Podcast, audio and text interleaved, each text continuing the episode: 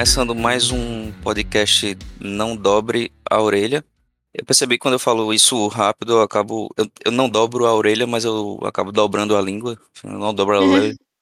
É, e a ideia do podcast de hoje é focar nos livros do coração de Mirtz, porque vocês sabem, Mirtz é o Dave Grohl do nosso Nirvana, né? Ela chegou depois para comprar a formação clássica da banda. Então ela, ela, ela não participou do primeiro podcast que a gente falava justamente disso, né? Então esse episódio tem essas, essa função de, de preencher essa lacuna. Só que aí, no caso, para ela não ficar falando sozinha, né, sem descanso, eu e Thalita a gente vai também trazer alguns livros extras do coração, né, para ir alternando com ela e tal. Enfim. E aí a gente pode ir para a pauta agora, né? É, simbora. Sim. Bora.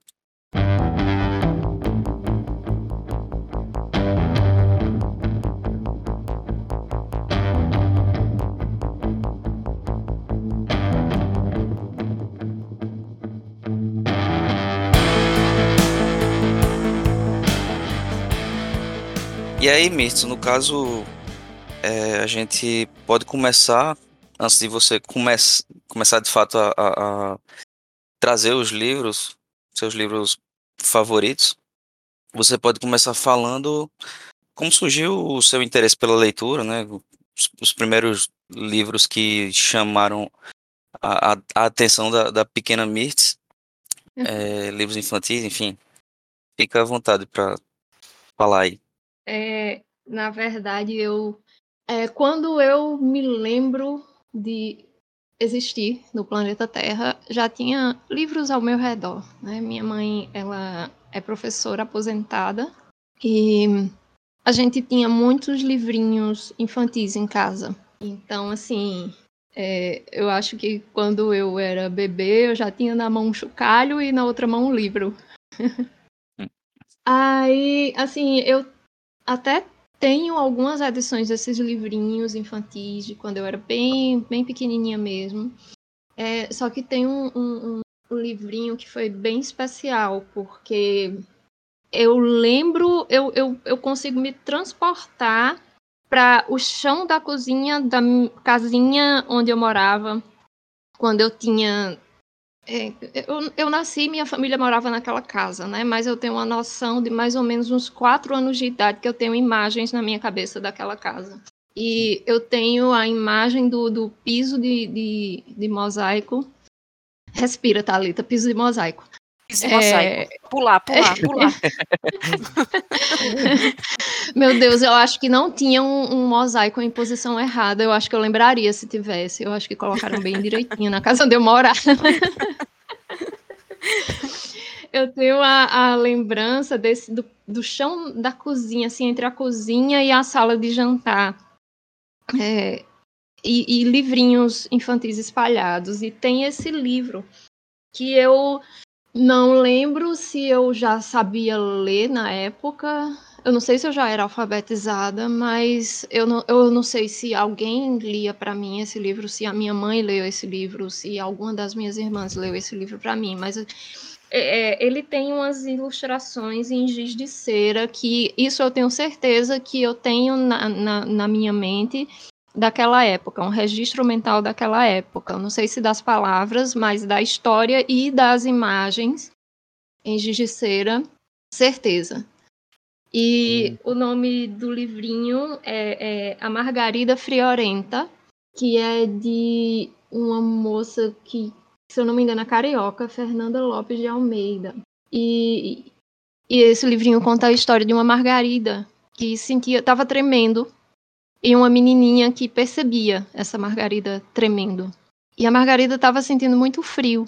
E é, essa menininha e, e, uma borboleta azul que aparece ficam tentando ajudar a Margarida, né? A entender, botam um casaquinho, botam numa caixinha, ficam tentando fazer de tudo para ver se a Margarida para de sentir frio, mas ela não para de sentir frio, continua tremendo de frio. Por isso que não é a Margarida friorenta. É, E, e eu, eu vou contar a história toda porque é uma história infantil, qualquer um pode ler, é curtinha mesmo, é aquele livrinho que é a imagem e um trechinho, imagem e um trechinho. É, e é, justamente por esse livro ter se tornado tão importante para mim é por causa da história, né? Que, que... aí é a menina leva a Margarida para dentro de casa, bota uma velinha para ver se esquenta, né? Quem sabe se ela no jardim era por causa do vento, alguma coisa, trouxe para dentro de casa e nada. E a Margarida continuava com frio. Aí tem hora que a menininha vai e pega a Margarida e dá um, um beijinho nela. E no momento que a menina dá o beijo na Margarida, a Margarida para de tremer. E o frio que a Margarida sentia não era frio de casaquinho, como diz a menina para a borboleta depois. E, é, enfim, é uma história muito bonitinha. Essa história ficou comigo aqui, né, pelo resto da minha vida. É, depois minha mãe conseguiu uma edição do livro, não foi a edição que eu tinha quando eu era pequenininha. E assim, eu, o meu interesse pela leitura veio justamente porque, né, eu, eu já, já tinha, eu tinha brinquedos e livrinhos ao meu redor e eu tenho essa lembrança dessa historinha que foi muito, muito especial para mim até hoje. É, é no caso, o frio que, o frio que a, a Margarida sentia era a ausência de afeto. Exatamente. Assim. Exatamente. Esses livros são interessantes eu... porque você já é, a, aprende meio que por osmose o conceito de metáfora, né? Isso. É, Todo ensina... livro infantil, né? Isso. Ensina uma coisa muito importante para a criança, que é a coisa da empatia, sabe? Que é a coisa mais importante que existe uma criança, mais do que Total. qualquer coisa. E para você ver, isso ficou marcado em mim, tanto que quando eu reencontrei né, o livro, minha mãe conseguiu o livrinho também, e eu dei uma olhada na história, eu me emocionei de novo e eu, sabe, me levou para aquela época e que desde não sei que idade eu, eu eu lembro de ter memórias mentais, assim, imagens na minha mente entre 4 e 6 anos.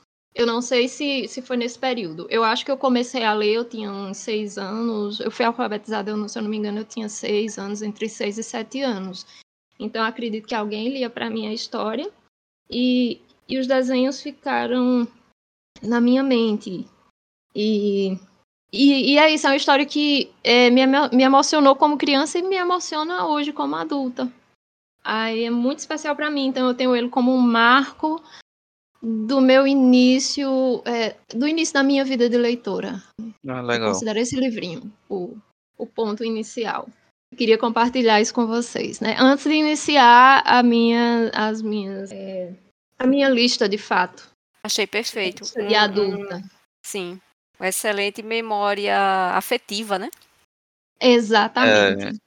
O livro. Perfeito. E, e até me deu a ideia da gente fazer um podcast específico sobre os, os livros infantis da gente, né? Tipo, os que ah, marcaram a infância ótimo. da gente. Acho que seria interessante.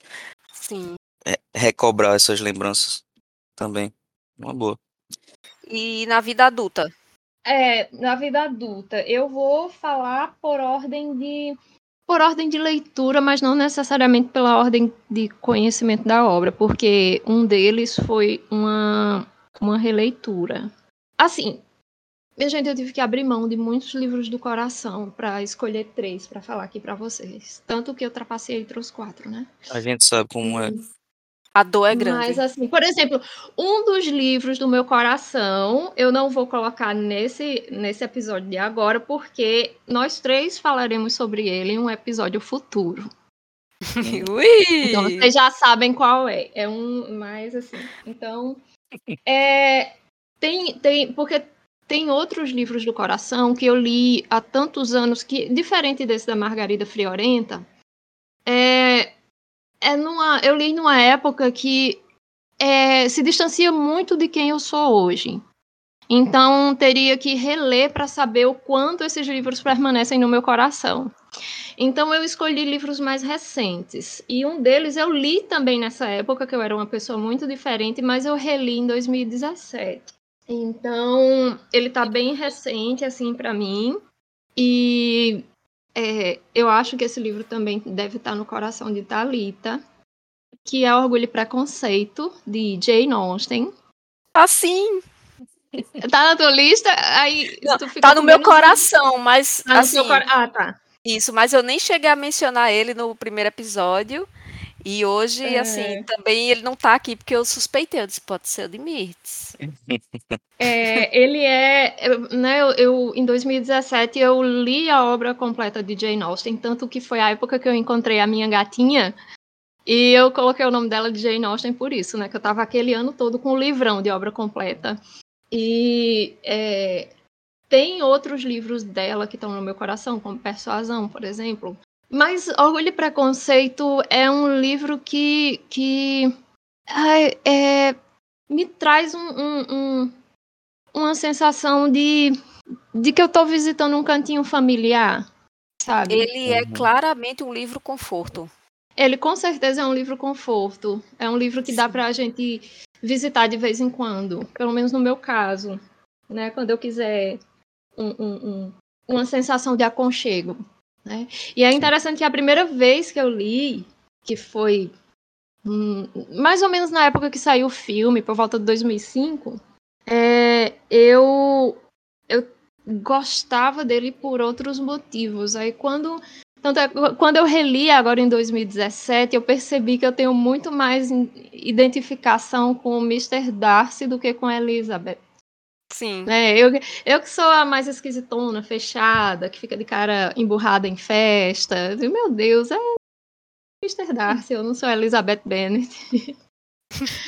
e ah, o que mais que eu posso falar de Orgulho e Preconceito? É um livro tão, tão, tão lido, tão amado, tão adaptado, que eu acho que todo mundo conhece a história.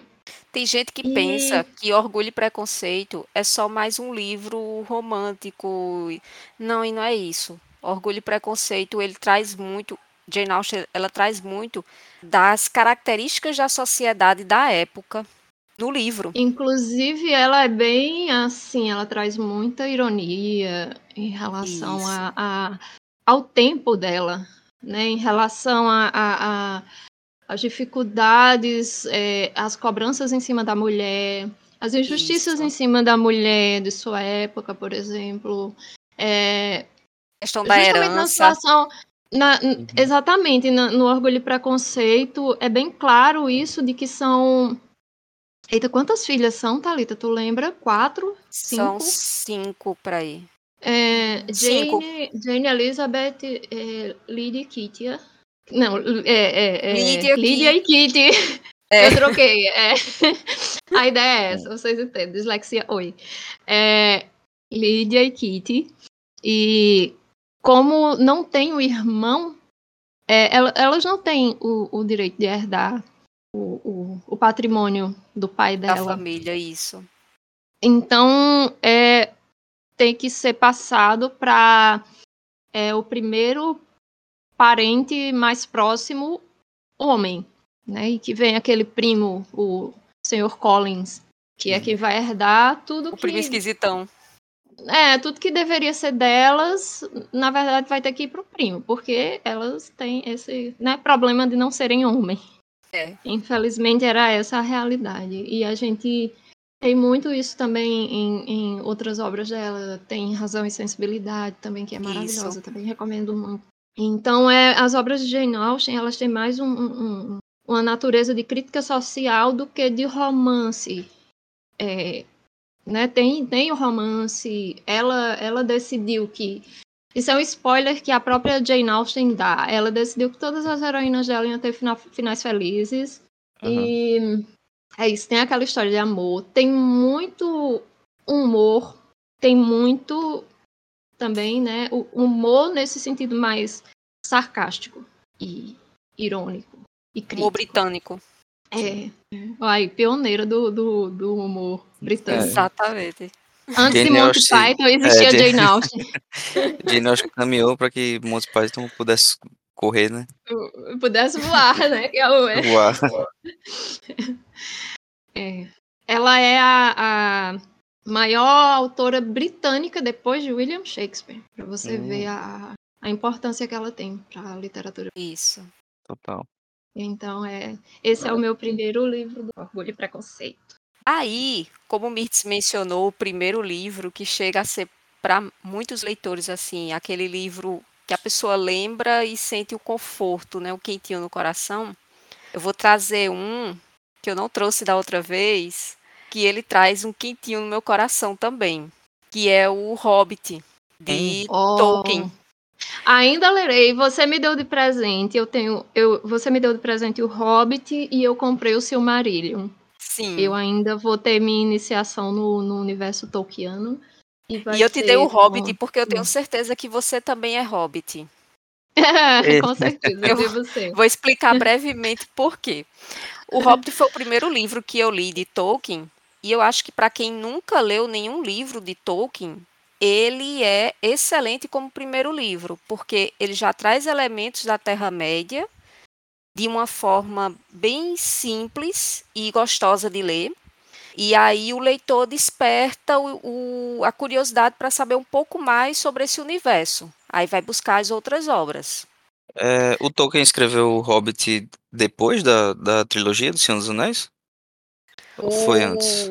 O Hobbit veio antes, se eu não me engano, na escrita veio antes. Ele escreveu para um dos filhos. Ah, Aí, então, só que tanto, assim, na verdade, tanto... o Senhor dos Anéis, ele passou anos desenvolvendo. Ele escrevia um trecho, deixava quieto, e aí trabalhava em outra obra e voltava para o Senhor dos Anéis. Ele passou Sim. anos desenvolvendo a trilogia do Senhor dos Anéis. Entendi. Então ele. Por ordem de, de, publicação e cronologicamente, né? Vem, vem antes o Hobbit. Vem antes, se eu não me engano, vem antes. E depois uhum. Agora, se o Marílio é que eu estou em dúvida se vem antes do Hobbit ou se vem depois. É, é eu não sei se, se eu tenho a impressão, eu não sei se eu vi ou se eu sonhei que veio antes, mas eu posso estar completamente enganado. Assim, entendo, a, a por enquanto entendo zero de, de Tolkien. Isso. Muitos indicam assim que para começar todo o universo comece pelo Silmarillion. Eu já acho que não porque o, o Silmarillion ele é muito denso sobre a Terra-média e ele requer muita atenção e e assim que você vá escrevendo um pouco de lado, porque senão você vai esquecer de alguns elementos. Então, acho que o Hobbit é o mais leve assim. Por quê? Como é que é o Hobbit? O Hobbit é a história de é, Bilbo Bolseiro aos seus 50 anos, porque um Hobbit vive centenas de anos, né? Muito, muito tempo. E ele está 50 anos, que seria o auge da idade dele.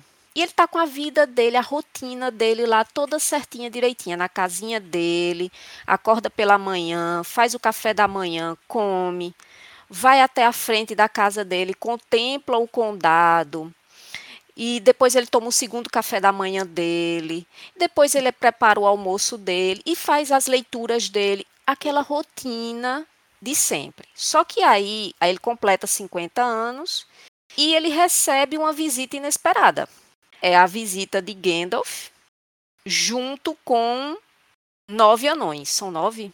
Esqueci a quantidade de anões. Junto com anões.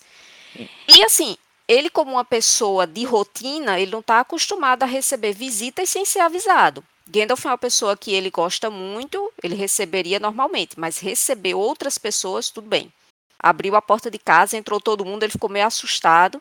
E aí já foi entrando todo mundo e atrás da comida dele e ele oferecendo o que ele tinha de comida, de bolo, de carne assada, de e eles foram comendo, comendo, comendo, comendo, ele ficou sem nada. Cantaram uma canção, tudo. No final, Gandalf explicou para ele: olha, a gente está indo é, atrás de é, atrás de um tesouro que é, pertence aos anões, mas foi roubado por, outras, por outra pessoa e eles precisam ir nessa jornada. E eu vim aqui mostrar para eles que você é uma pessoa que deve estar nessa jornada. Ele o quê? Aí sim, você deve participar dessa jornada pela sua inteligência. E ele, aquela pessoa ali acostumada ao condado, a rotina dele, ele não, jamais viajar, nunca na vida que ele pensou nisso, sair do condado, viajar, correr perigo, não, não. Ai, Aí, é, ele não, não quer, né? Aí tudo bem. Aí passam a noite lá, ele vai dormir, passam a noite conversando e cantando e comendo. Quando é no outro dia que ele acorda, todo mundo foi embora. E aí ele fica meio aliviado, mas fica pensando: e por que eu não tento ver como é que é essa jornada? Aí ele vai, olha para o lado de fora, o pessoal já tinha saído, ele alcança Aí diz: Olha, eu acho que eu vou com vocês até um determinado ponto dessa jornada. Mas eu preciso voltar em casa para pegar meu lenço, para pegar as minhas coisinhas, né, do dia a dia, meus remedinhos e não sei o que, minhas ervas. Aí Gandalf, não, não dá tempo não, vamos embora. Aí ele sai correndo, pega o que pode e entra nessa jornada. E aí, assim, ele saiu da zona de conforto, porque ele se depara com muitas coisas que ele achava que não iria acontecer na vida dele, como é, encontrar ciclopes, né, que são gigantes, e é, ter que trocar palavras com um ser muito estranho que era o Smeagol, né, que é quando ele encontra um anel. Sim. É, ver pela primeira vez os, os monstros né, que existiam, que não, não foram criações divinas, foram criações de Morgul. É, e aí ele encontra o anel. Nessa jornada toda ele encontra o anel, não conta para ninguém que encontrou esse anel, coloca no bolso. E quando ele corre riscos muito grandes, ele usa o anel para desaparecer. Mas ninguém sabe que ele está com esse anel. Gandalf desconfia, mas ninguém sabe que ele está com o anel. Ele passa por essa longa jornada até no final encontrarem o grande dragão que fica tomando conta dos, do, do tesouro que antes pertencia aos anões. O dragão que se chama Benedict Cumberbatch, não é isso? É, não, o dragão se chama Smaug. Oh, peguei a referência depois. É. Pois é. E aí encontra com É um nome muito difícil, é um nome muito difícil, a gente demora muito para aprender, é muito ruim não usar depois de todo o esforço. É. Sim. É. É, E assim, é essa aventura de uma pessoa que tinha uma vida rotineira maravilhosamente linda. Ele volta depois para o lar dele, mas assim, com material suficiente para escrever o próprio livro, pelas experiências próprias. E aí é daí que você fica curioso. Eita, então daqui eu vou ler O Senhor dos Anéis, porque tem. é, ele está no Senhor dos Anéis. Bilbo tá Sim. lá, então, só que mais velho. Então eu vou ler assim, porque você entende que é meio que um, um puxando o outro. Ele tá É. no Senhor dos Anéis e protagonizando a cena mais assustadora do- dos filmes, né? É, ele tá altamente apegado ao anel, né? É. E para ele se soltar do anel é difícil. Porque passou. ele- no Senhor dos Anéis ele tá com cento e poucos anos, 130 anos mais ou menos, desde os 50 anos que ele tava com o anel, né? Uhum. Então, assim, ele não se tornou o Smeagol, mas é, foi difícil desapegar do anel. É. É, Thalita, o Gandalf ele explica porque o Bilbo tinha que, in- tinha que ingressar nessa missão. Ele diz que é porque Bilbo, apesar de ser um hobbit, ele acredita que, como hobbit, ele é uma pessoa altamente inteligente e que em determinadas situações ele conseguiria sair, coisa que os anões talvez tivesse algum problema naquilo. Então ele Uhum. apostou que Bilbo seria essencial nessa jornada, Entendi. pela pela inteligência, pela per- perspicácia dele, né? Saquei, saquei. apesar de não ter experiência nenhuma em viagens, em sair do condado, é tanto que os anões se assustam. Se virgem um hobbit? Na jornada, aí Gandalf mente, né? Ah, ele é acostumado, minha gente. Ele enfrenta altos perigos. Mentiu no currículo, meu Deus. Mentiu no currículo de Bilbo, mas Bilbo fez bonito. Do Sim. jeitinho dele, né? Aquele jeitinho dele, Ele assim. não mentiu, ele proferiu. E minha gente, é, É. é muito interessante, porque eu me identifico, né? Ele tá viajando, ele diz: ninguém vai parar para comer. ninguém, ninguém, já tá na hora do almoço, minha gente, já tá na hora da janta. a jornada inteira você percebe que a preocupação de Bilbo é forrar a barriga. Ele precisa comer, minha gente, senão ele não tem energia para nada. Errado não tá. Errado ele não tá. É, eu sou um hobbit mesmo. É, somos. Hashtag hobbits. E, e o que é que tu achaste da adaptação do Peter Jackson? O pessoal critica muito, né? Olha, a adaptação é o seguinte, eu já tinha lido o livro. Aí o primeiro filme, aquele início do filme, Até a Sim, que parte foi que os dividido em dois, anões. né? É. Aí o primeiro filme, que os anões chegam e tudo mais. Ali tudo bem, tá muito parecido com o livro. Até o início do filme é muito bonito, porque a ambientação que eles fizeram e a canção que eles utilizaram é como realmente fica na memória quando você lê o livro. É aquilo. Só que depois foi tomando umas proporções assim que saiu totalmente do eixo do livro. É tanto que Peter Jackson ele disse na época que quando ele assumiu o projeto já estava em andamento, porque foi Guilherme Del Toro que começou. Sim. E quando Não lembrava disso. é, quando ele assumiu, Guilherme tinha saído, ele teve que assumir, ele pediu para mudar algumas coisas, porque Peter Jackson é fã de Tolkien. Ele pediu para mudar algumas coisas, para não fugir tanto à obra, e o pessoal da produção não deixou. Disse: olha, você vai assumir, mas você tem que fazer isso que a gente quer e pronto. Então, tem personagens que não tem no livro, tem uma história por trás que eles trazem como principal que não tem no livro. O livro é sobre a aventura de, de Bilbo, né? E com a presença dos anões e tudo mais. Ali, um dos anões se torna um destaque no filme. Ele se torna um destaque. Tem um inimigo em destaque, aquele inimigo nem existe na obra. E vai girando tudo em torno disso. Sim. Entendi. Aí realmente recebe críticas porque são merecidas.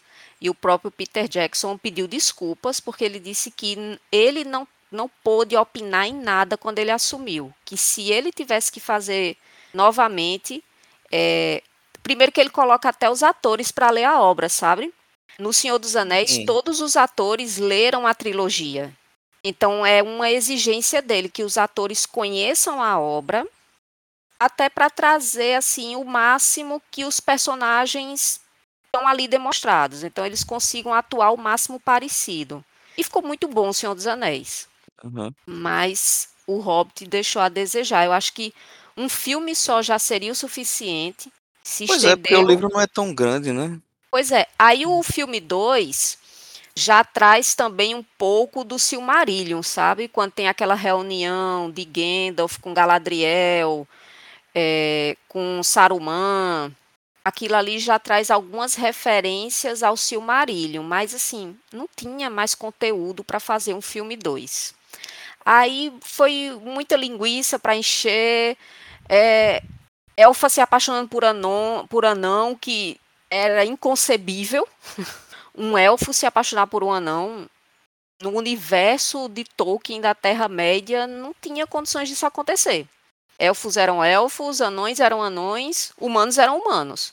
É tanto que a história no Senhor dos Anéis, de Aragorn com a elfa, aquela história, na verdade, é uma história que está em outra obra de Tolkien, que é Beren e Lúthien, Ah, que durante a segunda era da Terra-média, o Senhor dos Anéis é na terceira era, durante a segunda era da Terra-média, um, é, uma, um humano se apaixonou por uma elfa e realmente eles passaram. É, o pai dela não queria o relacionamento de jeito nenhum. Para isso, mandou ele ir buscar uma Silmaril, né, que era uma das pedras de Silmarillion, lá em Morgoth. E ele foi para provar o amor dele. Só que quando ele chegou lá, ele foi preso e ele nunca voltava, nunca voltava, nunca voltava. Ela, Beren, foi até ele para resgatar ele e provar ao pai que ela também o amava. Então, trazendo essa referência de Beren e Lúthien, aí foi jogado no Senhor dos Anéis. Que existe, né? Aragorn, ele realmente é apaixonado por. Esqueci até o nome da elfa, mas não tem muito falando sobre o envolvimento deles no decorrer do livro. Tem no, no- tem após o livro, né, que são os apêndices. Aí nos apêndices Uhum. conta como é que foi o futuro deles. Eles realmente casaram, tiveram filhos, sei. mas no miolo do livro, no meio do livro, não tem muito esse relacionamento deles. Entendi. E é isso. E leiam O Hobbit. Leiam, Lerei, lerei é. os dois. leiam Orgulho e Preconceito e leiam O Hobbit. É a sequência caso- de é a sequência de Ai, como estou feliz. Como eu tenho o Hobbit e o Silmarillion aqui, então eu vou seguir a sua recomendação. Vou Sim. começar pelo Hobbit. Porque eu comprei o Silmarillion porque justamente eu tinha ouvido falar que era melhor começar por ele. Mas eu confio em você. Sim, comece pelo Hobbit, porque você já vai Uhum. se ambientar à Terra-média e naturalmente você vai sentir vontade de ler O Senhor dos Anéis. Mas se naturalmente sentir vontade de ler O Silmarillion, leia. Uhum. Leia fazendo suas anotaçõezinhas, porque ali ele vai descrever a primeira era, a segunda era e o início da terceira. Uhum. Sim. Certo. Mas vá pelo Hobbit, vá de, de olhos fechados. Não, bem abertos, que é para ler bem direitinho. É, é. Mas é uma leitura muito fluida. É uma leitura muito fluida, muito gostosa. É, quando eu estava Uhum. dando aula, eu indicava para os meus alunos, porque é maravilhoso e bem fácil de ler. Sim. É, então, passando agora para o próximo. Mirtz tem mais indicação, acho que Tenho, ficaria melhor dela. É. Vai lá, diz Então, aí. A minha, a minha segunda indicação. Indicação não, né? O segundo- livro. O segundo livro do coração. Eu sempre falo indicação, eu É. sempre falo errado. Foi mal. Não deixa de ser uma indicação, né? Que a gente tá. Vai que o pessoal se interessa, a gente torce que as pessoas se interessem para ler o- Então tá os livros que a gente ama, né? Então, É. não está errado, Felipe. Não está errado. É, o meu segundo livro do coração, barra indicação. É, com certeza tá no coração de vocês. Não tenho dúvida. Que é Fahrenheit 451. Gosto. Está sim! Thalita, eu desfalquei um dos seus dois livros, ou três, que você ia falar, porque é, eu sei que também tá no seu coração esse livro. Tá, tá. E pode falar. Ele é lindo, ele é maravilhoso. É, ele. é, eu não sei se eu anotei aqui a época que eu comprei ele. Não, eu, eu tava pensando que ele poderia ser daquela minha grande remessa de 2013. Mas não foi, porque Ray Bradbury faleceu em 2012. Quando ele faleceu, eu já tinha esse livro. Então, eu acho que ele deve ter sido dos livros que eu comprei por meados de 2010, 2011. Inclusive, eu só comecei a ler Fahrenheit 451 por indicação sua também. Então você já tinha e já tinha lido. Oh, que coisa. Fico feliz, fico muito feliz. É, que eu tenho, é, é, além do encantamento que eu tenho pelo, pela leitura, pelos livros, né, que tem muito a ver com o tema do livro, eu tenho um encantamento pela pessoa de Ray Bradbury como, como escritor e como ser humano. Se vocês assistirem algumas entrevistas que tem com ele, tem várias no YouTube, tem também palestras que ele dava em universidades. É, ele era uma pessoa realmente encantadora. E eu lembro que quando, um tempo depois que ele faleceu, é, se eu não me engano, a casa dele ia ser demolida e tal, e eles fizeram com a madeira da casa, eles fizeram alguns suportes de livros. Olha que coisa. Imagina você ter um suporte de livro feito com um pedaço da casa de Ray Bradbury. Ai, gente. Eu não sei, eu não sei. Eu, eu imagino que a família estava de acordo, né? Deve ser. É, e é, o, o amor que eu tenho por essa história, que é uma história de amor pelos livros e pela leitura, e, e da consciência da importância que eles têm, é, a importância social da leitura. Né? E é, um, é, uma, é um romance distópico em uma sociedade em que é proibido ter livros. né? As pessoas.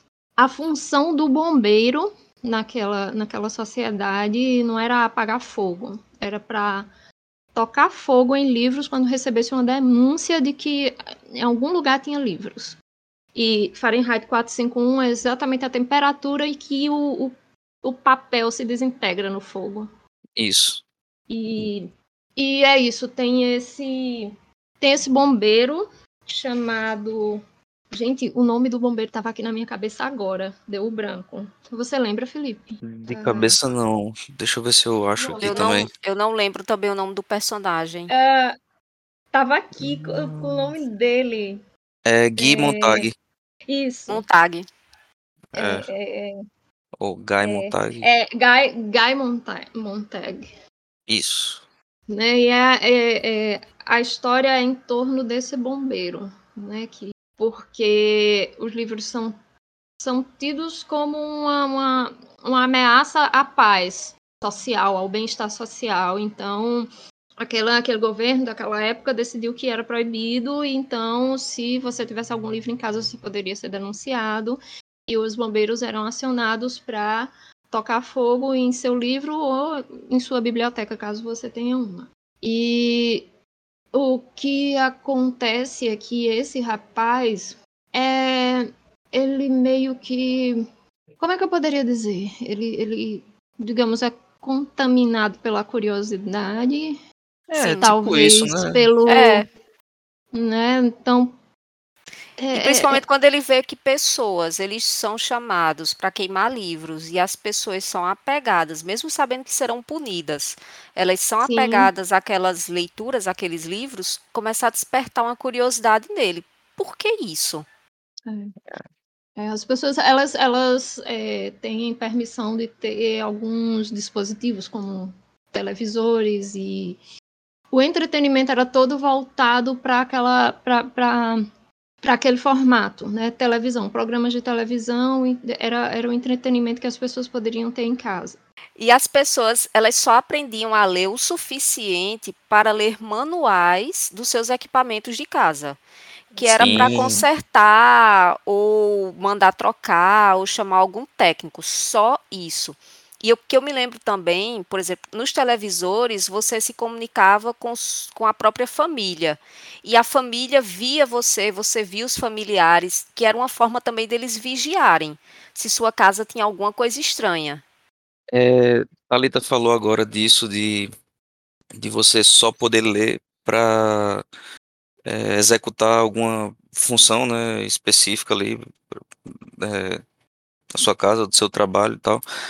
Me lembra Sim. muito é, gente que critica é, tipo os professores, a au- autonomia de, de alguns professores, sobretudo pessoal de professor de literatura, de história e tal, porque acha que é, a escola, a, a- função da escola, né, a escola deve se prestar a ensinar matemática e português. Sabe? Isso, Tipo, é uma visão completamente, como é que eu digo? Pra- pragmática, acho que não é bem a palavra, mas é tipo, serve, a a escola tem que servir a uma, uma prática, né? Tipo, É uma formar pessoa que vai se trabalhadores, tornar. formar É, é, operários, né?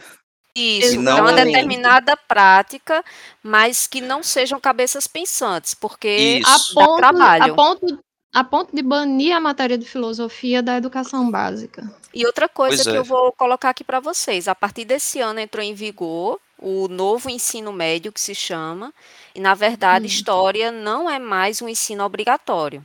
Na verdade a disciplina de história ela se converteu, ela ela tem por obrigação de ensinar coisas práticas à vida dos estudantes que escolherem cursar. Então, é, alguma coisa ligada à vida cotidiana deles, ou algum jogo né, que eles gostam de jogar, ou alguma coisa ligada à vida futura profissional deles, mas jamais falar da história como é, o passado. Ah, isso é Isso é um preocupante. absurdo. Não, É demais. preocupante, isso é perigoso. assim, como historiadora, é, meu coração fica, né, é terrível, essa situação é terrível. E eu tenho colegas, né, professores, amigas, professoras, tudo, que assim fica, olha, a escola passa um, um curso que eu devo oferecer, são cursos. Professores de história agora dão cursos, oferecem cursos. E aí, no caso dela, ela disse: um colega meu ofereceu RPG, né? Jogos de RPG. Ela não conhece de RPG, então ela, ela planejou um curso sobre as sociedades indígenas. O curso do colega dela, Hum, a sala tinha estudantes, mas a dela não teve. hum.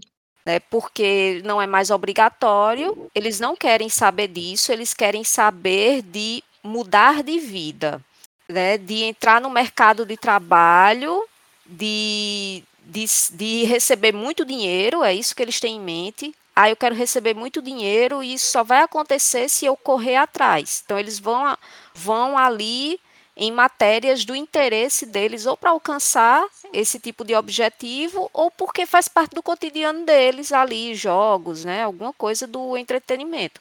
Mas fora isso, o ensino de história foi jogado às traças. E é bem É. triste. É, é lamentável demais, né? É revoltante.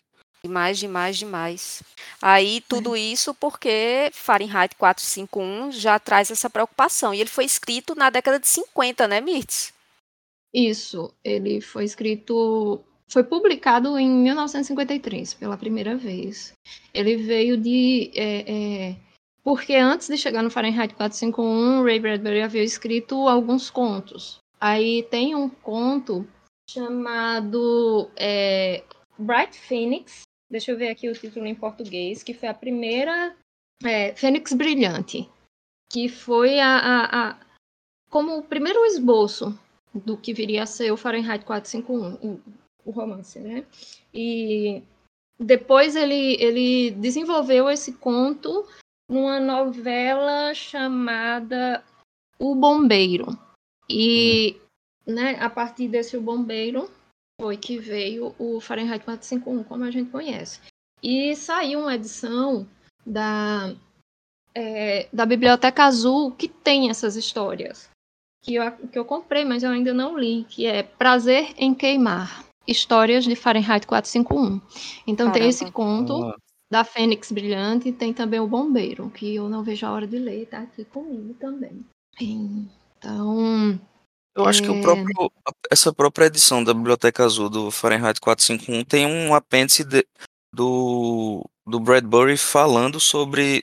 Eu não sei se uma sequência que ele escreveu ou se uma, alguma peça que, sei lá, outra pessoa escreveu como se fosse é, justamente um, um- um- uma sequência espiritual, né, digamos, do, do Fahrenheit 451. Tu sabe alguma coisa disso? é, eu não sei porque a minha edição de Fahrenheit 451 não é a da Biblioteca Azul. Eu tenho uma edição em inglês que é da Harper Voyager. E o que eu tenho da Biblioteca Azul é essa edição mais nova com essas histórias que foram é, precursoras do Fahrenheit 451. Ah, Não tá. tem só essas duas, tem, tem muitas outras. O Reencarnado, o Pilar de Fogo, a Biblioteca, Fênix Brilhante, tem muitas histórias. Uhum. Sim, interessante. Gosto demais. Para quem não leu, queridos ouvintes, leiam. O livro é maravilhoso, é perfeito. É só- a gente só indica coisa boa para vocês. Só coisa Ah, fina. com certeza. Só coisa fina. Tenho que concordar.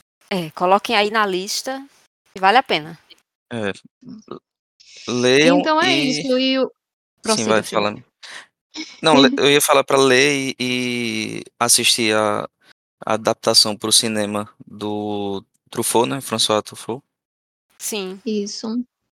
É muito boa também. É, a gente sabe que tem uma outra adaptação mais recente, se eu não me engano, 2018, né, Felipe?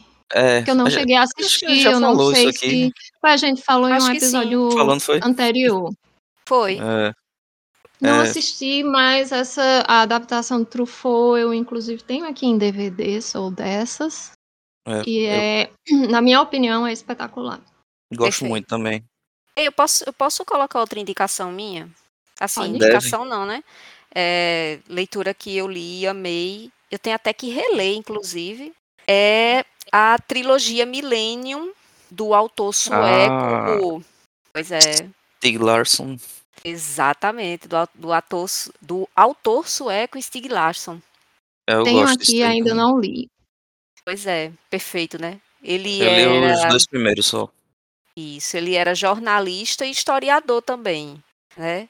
É, ele escreveu essa trilogia, só que quando ele enviou para a editora, ele teve um ataque cardíaco e morreu sem ver o sucesso da trilogia dele, Imagina. né? Que acabou depois virando filme, tem a versão sueca, tem a trilogia, né? Dos, é, na versão cinematográfica Uhum. sueca e tem uma versão americana. Sim. E é com aquela do, atriz Chegou do a ter livro, adap- né? Ronnie Mara e com é, Daniel Daniel, Craig. Craig. Isso. E 007. 007, claro. É, Isso mesmo. Então, das adaptações americanas só teve do primeiro livro, é isso? Isso, só o Foi. primeiro livro. E Do- Isso, na- nas adaptações das adaptações suecas, tivemos tem os três. dos outros? Ah, que bom. Tem, tem os três. É, Aí recente. Oi. Não, eu só ia falar que ele, ele escreveu a trilogia, mas a série foi continuada depois, né? Que ele, depois que Então, ele era isso morreu. que eu ia falar. Depois que ele morreu, a Por família decidiu, é, decidiu que outra pessoa deveria continuar a obra. Assim, Mas eu minha também já não sei se, se eu não, eu particularmente boa. não gostei, sabe? Aham. É, o cara também é sueco, o David, ai, eu não sei dizer, Lagerkrantz, Lagerkrantz. Enfim, ele permi- foi permitido que ele desse continuidade à obra, mas assim, ele não é o Stieg Larsson, sabe? Então, os personagens acabam saindo um pouco da essência deles. E o Stig, ele, ele, ele trouxe muito à obra a questão do suspense policial, né? E também outros fatores muito importantes dentro da sociedade sueca e mundial também. Porque ele era uma pessoa extremamente crítica ao sistema, né?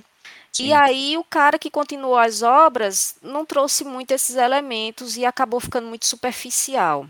Então, os meus preferidos são a trilogia Milênio, que foi es- escrito, foram escritos pelo Stieg Larsson. E assim, tem dois personagens principais, né? A obra dele, a trilogia, Uhum. que é a hacker é, Elizabeth Salander e o jornalista Mikael Blomvist. Blomvist. É, Blomqvist. eu chamo de Blomqvist. Isso, Mi- Mihail Blomqvist, sei lá. isso. Aí traz, é, ele traz as características dos dois personagens e aí nos três livros tem o desenvolvimento deles, né? Como por exemplo, no primeiro, que é Os Homens que Não Amavam as Mulheres, é um caso que o jornalista Mikael é chamado para tentar descobrir a morte de uma integrante da família Harriet. Não, no E caso, aí- a, a Harriet é a, a, a menina, né? A família é Wenger. Ah, é. Isso, é a isso? família Wenger. Isso, da família Wenger. É, Harriet é a menina. E é, a trama começa a ficar tão grande que ele precisa do auxílio de Elizabeth, que já trabalhava assim, fazia bicos né, em jornais, algumas coisas, porque como ela é hacker, ela consegue acessar algumas coisas muito importantes. E ela é chamada para o caso e os dois acabam é, solucionando né, o problema, que está dentro da própria família. Sim. Aí vem a sequência da menina que brincava com fogo, porque assim, ela já fica um pouco famosa pela descoberta. E aí vai chamar um passado dela que estava escondido em torno do pai dela e etc. E aí no livro 2 a trama ela é mais violenta, sabe? No 1 um, é bastante violento, mas no 2, como ela se torna o foco, é, fica fica mais tenso. Sim. E no terceiro, que é a rainha do castelo de Ar, é, ela ela tenta ela tenta mostrar à sociedade a inocência dela junto com o jornalista Mikael, né? É, e aí entra outros envolvidos para provar que ela é vítima de violência, etc.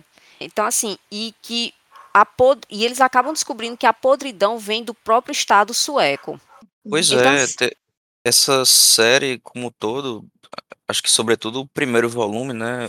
O, o título Os Homens que Não Amavam as Mulheres não é por acaso, né?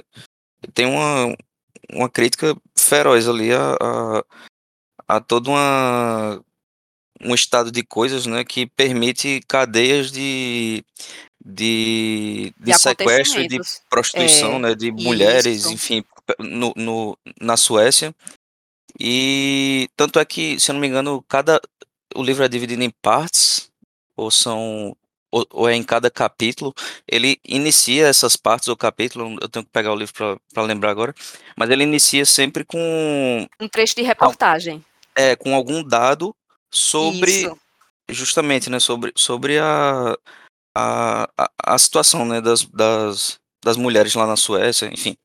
Isso. É brilhante, minha gente. É- essa, essa trilogia é brilhante. Eu não recomendo as que saíram depois da morte dele, mas essa trilogia, ela, ela merece todas as pompas que recebeu e que continua recebendo. Isso. Aqui, ó. é, Na Suécia, um exemplo, né? Tipo, no... na primeira parte. Na Suécia, 18% das mulheres foram ameaçadas por um homem pelo menos uma vez na vida. Isso. Aí, Isso no primeiro livro, né? Aí nos outros livros ele É, vai no primeiro. colocando outros dados, Sim. outros elementos, aí em outra até parte. chegar à podridão maior que é o Estado. Na Suécia, 13% das mulheres foram vítimas de violências sexuais cometidas fora de uma relação sexual. É, e assim, o livro foi escrito, foi publicado no caso, o quê? 2000 e... Anos 2000, né? Isso. 2000 e alguma coisa. Eu acho que o primeiro, é, eu não tenho aqui o ano. Mas foi- foi 2005, nos anos- 2005. Pronto, isso. É, Primeira metade dos anos 2000. pois é. É muito bom, é tipo... É foda isso, né? Que é uma trama policial, mas com, com esse enfoque, né? Com, com essa... Com essa crítica que ele faz, justamente. Ele traz críticas de coisas reais. É, ele aborda o caso da Suécia, porque ele é sueco, né? Ele está ali presenciando e, e vendo algumas situações. Mas, assim, você. É, é atemporal, minha gente. Os- esses livros são atemporais. É perfeito. Muito bom. Leiam, leiam, É, leiam. Eu, eu Lerei, cheguei a ver, acho que o primeiro filme da, o prim- a primeira adaptação sueca e vi o, a adaptação americana, né, do David Fincher, e que eu Sim. lembro, eu gostei mais da do Fincher. Eu achei mais fiel, inclusive, a, a, a obra original. Mas eu teria que rever pra, É, pra lembrar do quando, sueco. quando eu assisti, eu acho que a americana ela mudou alguns elementos, sabe? Só que a Rooney Mara, como Elizabeth Salander, ficou ótima. Sim. Ela incorporou mesmo, ela sentiu assim, ela conseguiu incorporar a Elizabeth Salander de Stieg Larsson, que eu Uhum. achei perfeito. E o jornalista, como Daniel Craig, também ficou muito bom. Na versão sueca, a Elizabeth Salander já ela tem características, a atriz ela conseguiu pegar as características, mas não incorporou tanto. Eu achei uma Elizabeth Salander mais corpuda, né? Assim, ela tem Uhum. e a versão americana não, ela é aquela, aque- aquela pessoa que é magrinha, que, que tem problemas de sociabilidade. Ela conseguiu incorporar isso muito bem. Thalita, Total. ela é. Ela. Porque algumas pessoas atribuem características delas a características de autismo. Na obra, ela é declaradamente autista ou é só uma associação que as pessoas fizeram? Mirtes, é, eu não sei se. Tu até coloca um termo. Eu não sei se vi ou se sonhei. Uhum. Mas parece que no primeiro livro, quando está descrevendo as características dela, coloca que ela tem, é, ela tem o diagnóstico de autismo. Ah, então. Eu não sei Eu se vi essa- ou se sonhei, mas se eu não me engano, no primeiro livro tem, quando está descrevendo sobre Elizabeth, tem que ela tem esse diagnóstico de autismo. Então ela tem muito problema de sociabilidade. Ela própria que Descobrirei quando eu ler. por essa Felipe, tá baixo? Pô, foi mal, eu botei pra cima de novo. É, mas o que eu tava falando era que a, a própria Lisbeth, que por ter essa, é, essas, essa característica de ser mais retraída, né, de ser, é, como é que eles colocam como antissocial, ela, ela própria... Ah, não, é, peraí, é, para não criar confusão, porque o, o transtorno de personalidade antissocial é outra coisa, uma coisa muito séria. Então, mas é na porque no época que foi livro... escrito, na época que foi É- escrito, Mirtinha, Hum, é, esses seria- termos ainda não estavam muito bem definidos. Não, mas o transtorno de personalidade antissocial, ele já é um, um, um termo diagnóstico, mas é, que ele é o que é associado à psicopatia, gente. Então a gente, né, não botar uma coisa, misturar uma coisa com a outra. Ela Mas não é questão de misturar, dificuldades de socialização. Existe o termo mesmo no livro que ela era. Não, então, é porque eles... Não, é- é- é- Ou ela é é... dificuldade de socialização? dificuldade de socialização. Porque Agora uma sim, coisa ela, ser ela, ela passa é pelos traumas, é, ela passa pelos traumas, Uhum. mas a gente vê que depois ela se vinga. Hum. Mas é- Ela, é- ela, é- ela foge, ela foge em determinados momentos, mas tem momentos que ela chegou no limite dela e ela se vinga, sabe? Mas assim, ela não consegue se relacionar muito com outras pessoas, assim, ter um relacionamento amoroso, tá? É muito difícil para ela confiar em outras pessoas. Ela, ela E- inclusive frequenta psicólogos, né? Então, Sim, mas eu aí ia- tem que ver a diferença dessa questão, porque a palavra do, do antissocial é muito forte e se trata de um outro, de um Sim. outro, é, de um outro diagnóstico, entendeu? É totalmente diferente do que acontece no, no TEA ou em outros, em outros, em outras neurodivergências, entendeu? Aí eu teria que ler novamente o livro, outros, mas até em outros transtornos de personalidade. eu não porque, lembro assim, de ter dito que ela era antissocial.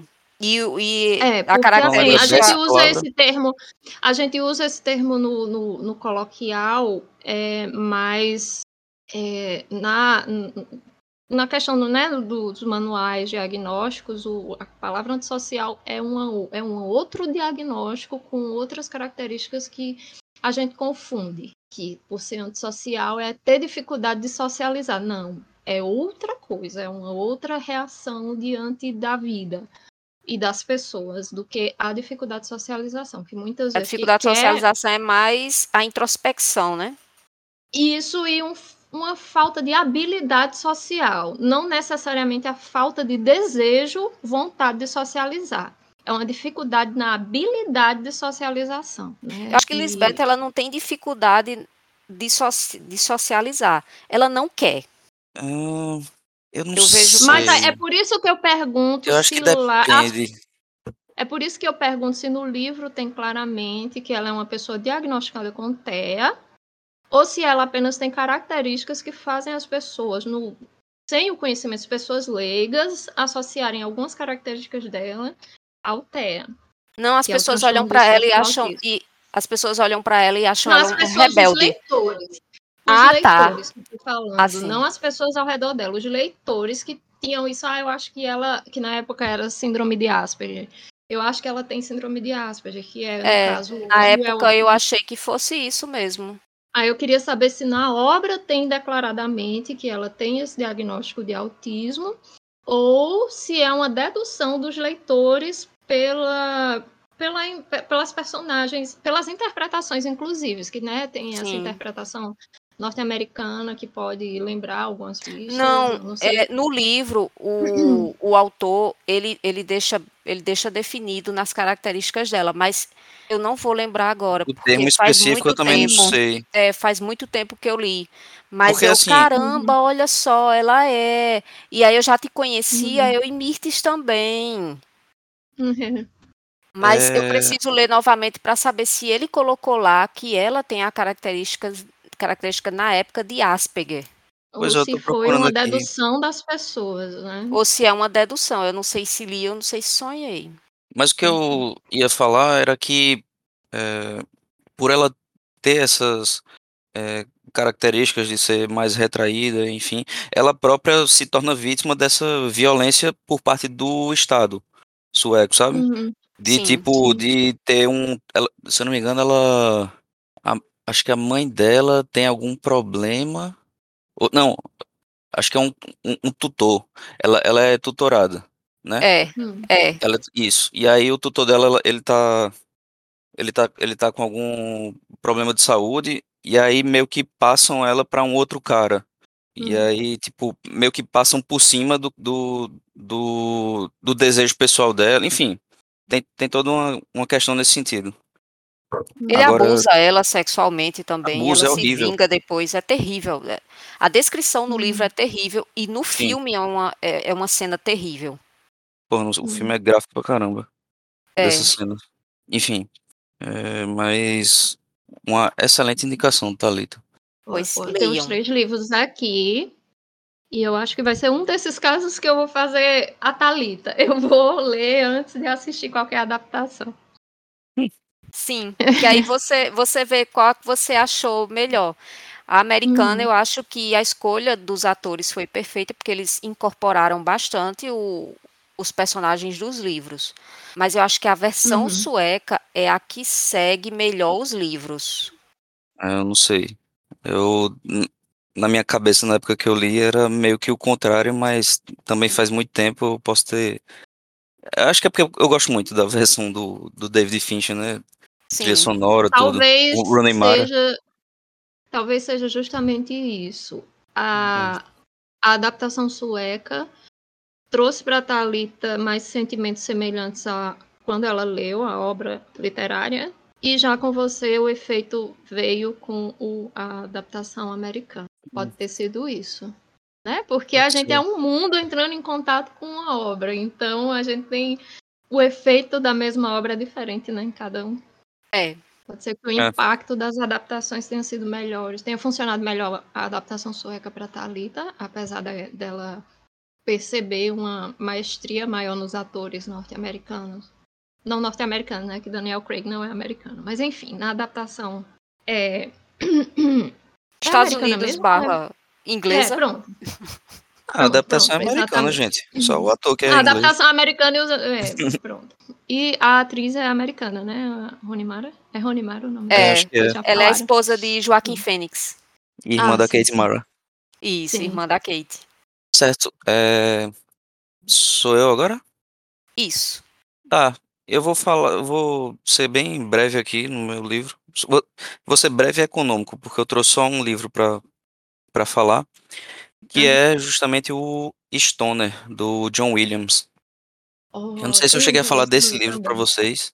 Já Não. mencionou. Que a editora É, da, Rádio da Londres fechou, não é isso? É Rádio Londres, exatamente. Rádio London. É Rádio Londres. Ela faliu, Ah. teve mil Ah, tretas sim. lá. Uma pena. É, e aí, inclusive, quem tiver outros livros do John Williams pelo Rádio, Rádio Londres e quiser fazer uma doação, pode falar no direct do Instagram que a gente tá aceitando. Mas é, esse livro, ele. Eu, li- eu, eu li ele rapidão, assim, tipo, sei lá, uma semana, uma semana e meia, alguma coisa assim.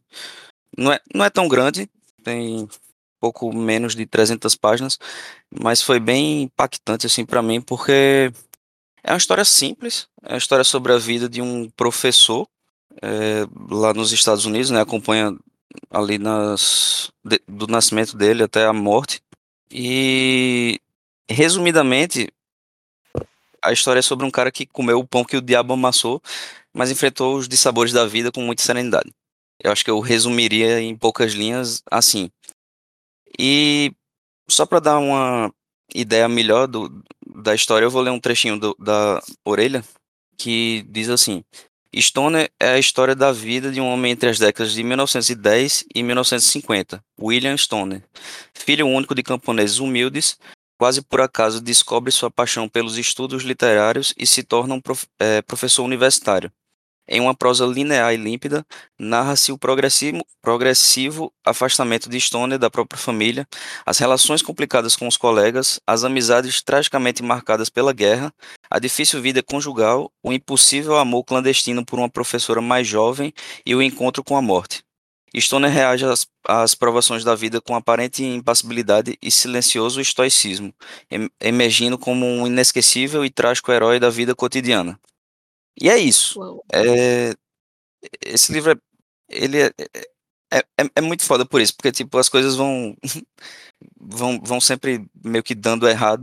Me lembrou muito eu, eu, cheguei a comentar, né, no, nos meus como eu comecei a, a, me interessar por literatura, me lembrou muito ao Desventuras em Série, sabe? Só, só que para adultos. Aham.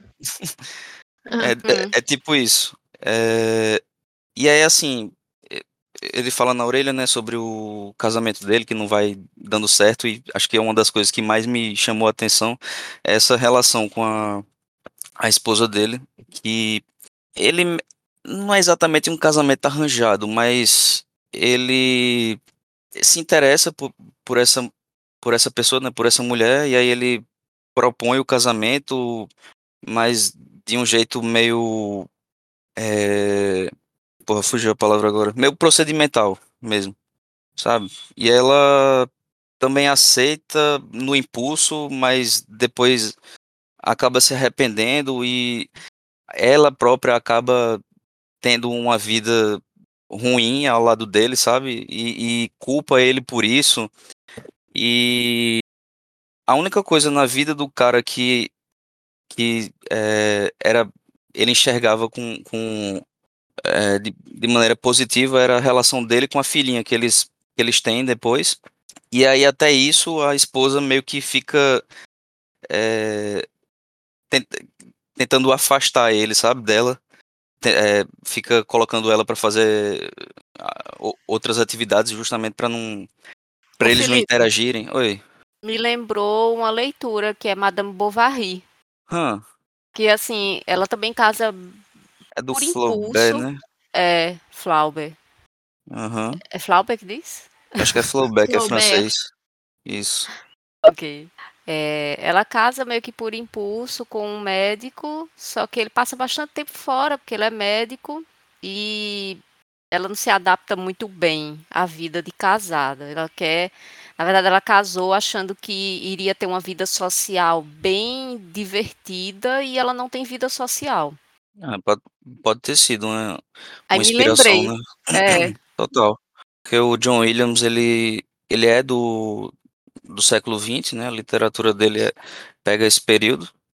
Então é, é bem provável, né, que ele tenha se inspirado no, no Madame, Madame Bovary para para compor essa esse pedaço, né, da vida do cara e tal. Enfim. Sim. E aí e é assim, enfim, ele ele o John Williams, ele ele escreve muito bem, ele ele ele faz ele, ele desperta esse sentimento, ele sabe fazer, sabe? É, despertar o, o sentimento de, de empatia, de você sentir a dor do personagem e tal. É, é muito bom. E outra, outra obra que, que também me remeteu na, quando eu estava pensando justamente sobre o Stoner foi o Pastoral Americano, que eu cheguei a comentar também lá atrás, né, que tinha um, um, personagem que ele ficava acreditando que o universo devia tudo a ele porque ele fez tudo certinho, né? Tudo o que era prescrito pela, é, sei lá, pela, pela, pela moral ali do, do, do, contexto dele, né? Nos Estados Unidos, enfim. É como se o Stoner ele fosse o cara que tivesse ouvido os conselhos do, do irmão do, do sueco, né? Da história lá do pastoral americano e né, a partir disso ter justamente enfrentado né, as mazelas da vida, né, até a sua morte. E aí fica aí o. A, a, eu não vou dizer que é a indicação, é, fica aí o meu livro. É, do coração. Do coração, isso. Boa. Extra. Mas já aviso que o efeito, o efeito indicação já funcionou, porque acabei de colocar no Scoob como leitura desejada. Mas é, eu, eu já livro... tinha interesse, mas eu não sei por que motivo eu não tinha, eu não tinha colocado na, nem no Scoob, nem no Scoob, nem no Goodreads. Mas aí você que me fez lembrar desse livro. Então, esse livro, ele um negócio engraçado que eu peguei ele no Scoob, justamente, né, no sistema de trocas, por dois créditos. E aí eu Tava achando meio, meio, tipo, que não tinha sido uma, uma troca interessante, sabe? Achei caro dois créditos para esse livro. Pelo preço da época e tal. Mas aí eu li ele e, tipo, achei fantástico. E agora que a bexiga da Rádio Londres faliu, os livros do, do cara estão a preços estratosféricos, né? Tá vendo? o, o, Foram o os Butch... dois créditos mais bem pagos. Foram, sem Olha dúvida. Aí.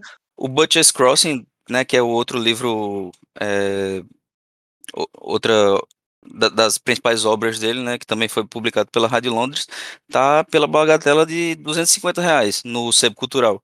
Mas então... Felipe, ele é John Williams, ele é John Williams, é o nome do autor? Isso. Ele é qual a nacionalidade dele? Ele é americano. E, e assim, as edições americanas estão tão caras quanto essas edições da Rádio Londres, ou é porque o interesse como colecionador? É, eu, eu não cheguei a procurar o, os, o, a, as edições no, no, idioma original. É mais pelo fato de, de eu já ter, né, o, a, o Stoner pela Rádio Londres que eu tava querendo os outros, né? Sim, Eles sim, publicaram sim, Butcher's Crossing, publicaram um outro livro também dele, que era O nome era algum imperador romano, deixa eu ver aqui. John Williams. Enquanto isso, Mirtinha tem mais uma leitura, né? Então, é, a, o meu terceiro livro do coração, esse é. Esse é um dos livros da série que eu chamo O BTS me faz ler mais do que o meu curso de letras na UFPB. Porque.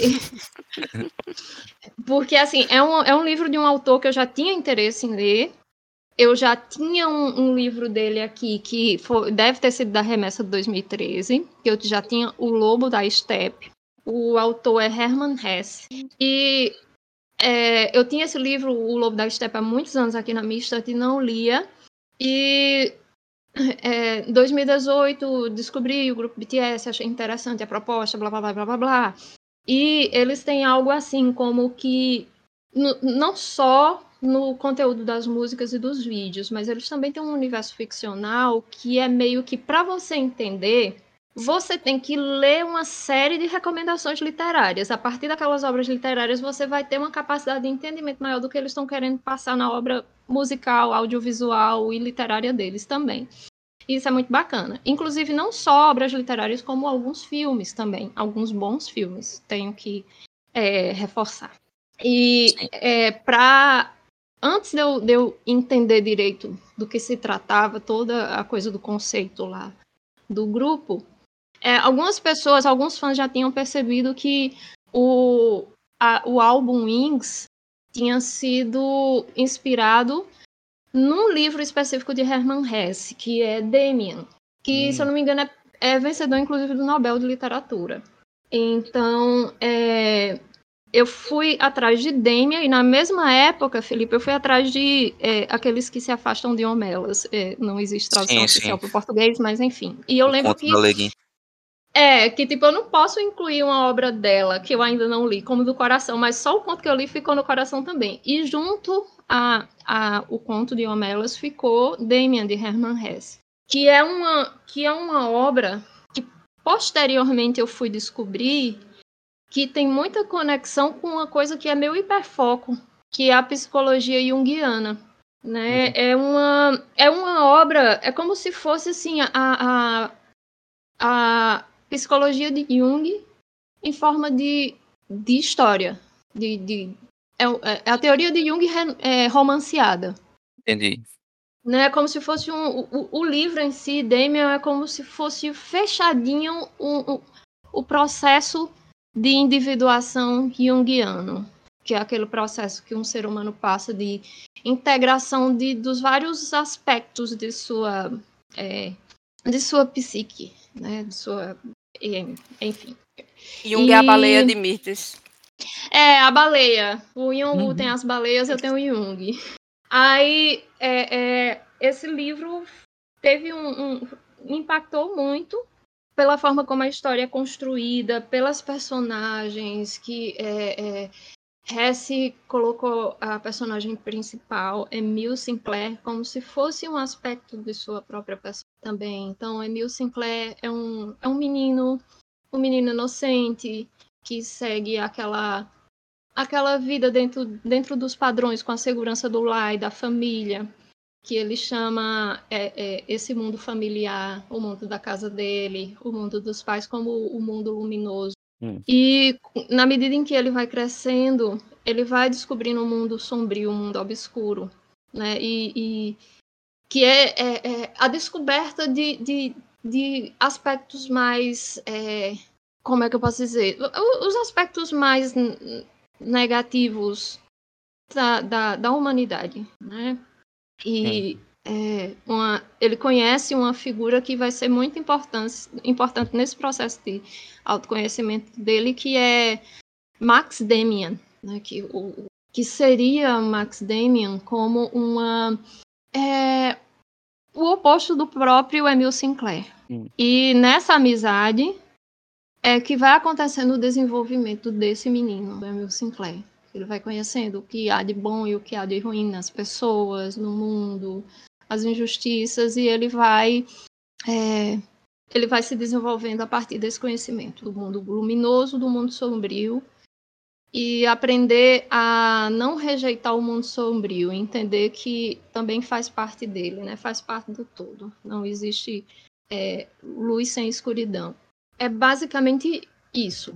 É, é, uma, é a jornada do menino Emil Sinclair nessa é a jornada pelo seu autoconhecimento e também um conhecimento do, do, do, do da natureza humana, em, uhum. de forma mais abrangente. E tendo o Max Damian como uma figura muito importante nesse, nesse entendimento dele, nesse desenvolvimento. E...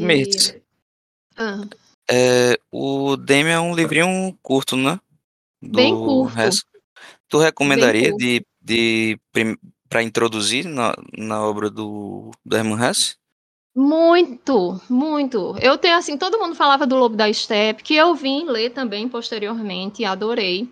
Mas assim, eu fico muito feliz de é, antes de eu ter lido o Lobo da Steppe, eu ter descoberto o Demian, porque é, é, é, uma boa introdução à obra de Hesse. Ah, legal. É uma excelente introdução à obra dele. E, é, e depois descobri que, assim, que Jung e Hess eles tinham uma, uma, uma, ligação, eles tinham uma amizade. E Jung chega a escrever uma carta para ele, é, agradecendo por ele ter escrito Damien, né, que segundo Jung ah. foi um livro perfeito, né, irretocável. É, quando ele pensa nisso, numa alegoria de, de, da sua própria obra.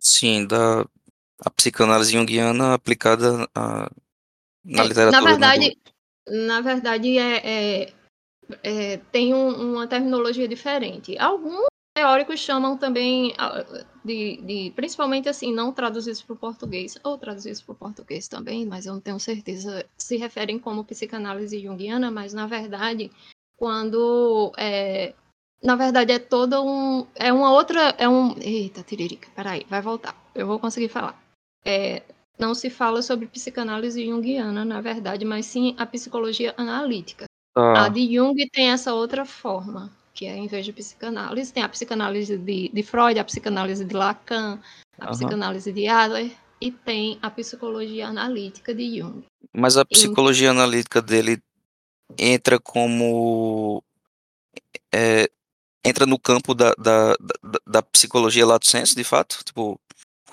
aqui o pessoal do, do curso de psicologia vai, vai estudar e, e tem a, é, a é, sei lá, behaviorismo, tem essas coisas assim, é tipo uma categoria dessas? É uma Ou... categoria dessas, mas Jung é meio que o, o, o underdog da psicologia, sabe? Mesmo que Entendi. eu não digo da psicologia tradicional, porque Freud não faz parte da psicologia tradicional. Freud não, também então, faz ele... parte das psicologias profundas. Mesmo ah. assim, no curso de psicologia, pelo menos aqui da UFPB, se estuda Freud, eu não sei se, o quanto que estuda de Lacan, mas de Jung, uhum. nada. Se eu fosse fazer o curso de psicologia esperando ver alguma coisinha de Jung, eu ia me frustrar muito. Sim. Mas eu, eu considero a obra dele e o legado dele, a psicologia dele, é, para mim é o 42 da psicologia. É a resposta para a questão fundamental sobre a vida, o universo e tudo mais. Tá. E você vê muito dessa da psicologia de Jung é, nas, nas obras de Hesse. Também uhum. no Lobo da Steppe. E é, eu só li Demian, o Lobo da Steppe. Aí eu li uma série de, de, de, ensaios dele sobre a velhice também, que a gente encontra também essas reflexões nessa, nesse livro de, de Hesse é, que se eu não me engano é com a idade, com, a, com o passar do tempo, torna-se mais jovem, uma coisa assim. Que eu li Sim. ano passado, mas é porque o, o, título é tão comprido que eu não sei se eu vou, se eu vou dizer direito. E eu tô aqui para esse ano, eu tô com o jogo das contas de vidro, que eu também tô curiosa para ver o quanto de, da, da psicologia junguiana tem no jogo já conta de. Nos jogos. Não, o jogo das contas de vidro. Hum, tá mas legal. É, é isso, é um livro que teve um impacto muito forte em mim. Eu li em 2018. É, Inclusive, já dei presente para muita gente. Mas... É uma história muito interessante em, em, si, independente de você ter essa noção de que tem alguma coisa a ver com a psicologia junguiana. Independente de Sim. saber disso, é uma história muito legal, muito bem contada. Já está na minha lista aqui também. Ah, também li. Siddhartha de Hesse, né? Que eu disse que eu só li aqueles dois. Eu li mais Hesse do que eu imaginava. Siddhartha É. também é muito interessante. Mas é isso, do coração. De todos os de Hesse que eu li, que tá no meu coração mesmo é Demian. Tanto assim, por ser o primeiro e por eu ter, por ter sido primeiro, um primeiro tão bom. Aham. Ter sido uma introdução tão boa à obra dele. Pronto. Então a gente passa agora para as indicações. É, vocês têm algum aí já de cabeça para dar? Tenho. É, dessa vez, Pronto, pois vai, Thalita, primeiro. Vamos lá. É, eu assisti essa semana o filme Tender Bar, que em português ficou Bar Doce Lar. Ele tá na, ele tá no Prime, né, na Amazon. É um filme Aham. dirigido por George Clooney, que conta a história do escritor J.R. Moringer, Hum, antes dele se tornar escritor. Então pega ali a fase da infância dele, da adolescência, quando ele começa a ir para a faculdade, para a universidade. E é, o filme começa justamente quando a mãe dele se muda com ele para a casa dos avós, dos pais dela, porque ela tinha problemas com o casamento, né, com o pai da, do Moringer. E Sim. na mesma casa também mora o tio dele, que é uma pessoa que ele se apega muito durante toda a vida. E o tio dele é dono de um bar. E o bar é chamado Charles Dickens. Então o tio dele é um grande leitor. E aí ele explica para a criança que é, ele precisa ler, pergunta o que é que o menino gosta. Se o menino gosta de esportes, o que é que ele gosta? Ele diz, eu gosto muito de ler. Ele diz, então você siga por esse caminho da leitura. E aí mostra um armário a ele repleto de livros. Aí quando você terminar de ler todos esses livros, nós conversaremos. Mas assim, ele falou no sentido de incentivar a criança à leitura, mas todos os dias ele está ali com a criança, e a criança vai até o bar e ele, ele coloca refrigerante, né, para o menino, e o menino convive também com os amigos dele do bar, que, vai, que frequenta o bar. E no bar também tem livros.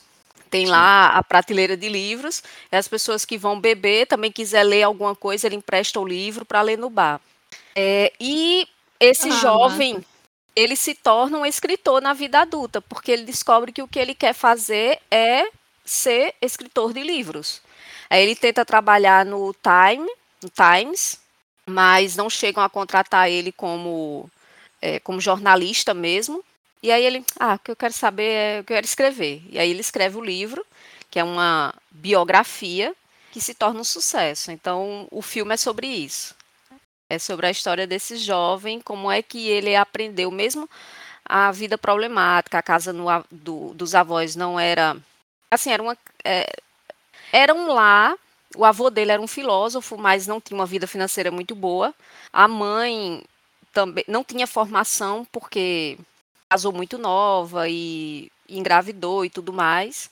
E o tio dono de um bar, mas não era um bar grande, era um bar pequeno. aham. E mesmo assim, ele, eh, ele foi para ele foi para a faculdade, ele e teve esse sonho, né, de seguir a vida como escritor. E é isso, e eu recomendo. O filme é ótimo. Legal. Já dá para entrar na, na lista aí do, do podcast dos filmes de escritores, né? É, filmes de Verdade. escritores.